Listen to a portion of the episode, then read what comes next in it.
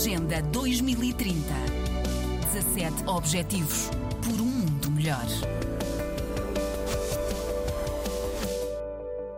De acordo com a Ação para o Desenvolvimento Rural e Ambiente ADRA, o Observatório Político e Social de Angola OPSA e o Laboratório de Ciências Sociais e Humanidades da Universidade Católica de Angola LAB, a forma e o método utilizados pelo governo no processo de auscultação pública, através do qual se determinou a proposta da nova divisão político-administrativa em Angola, não são os mais indicados pelos que consideram que o processo não foi legítimo e nem inclusivo. Nós entendemos que a auscultação deve ser um processo mais abrangente, mais inclusivo, no sentido de permitir que uma importante franja da sociedade possa emitir sua opinião sobre a matéria. E para que os cidadãos possam emitir uma opinião, é necessário que seja disponibilizada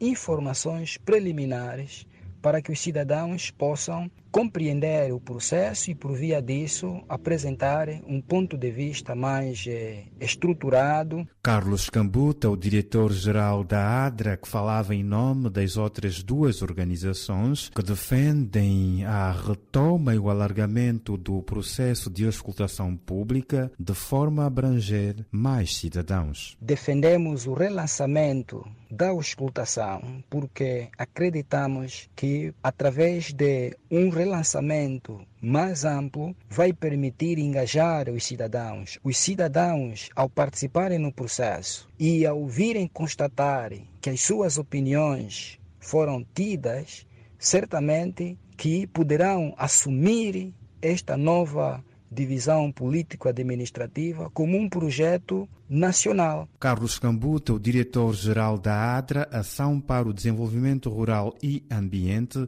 que, a par do Observatório Político e Social de Angola, OPSA, e do Laboratório de Ciências Sociais e Humanidades da Universidade Católica de Angola, LAB, pedem ao governo que seja retomado o processo de auscultação pública sobre a nova divisão política administrativa em Angola que pretende aumentar o número de províncias no país.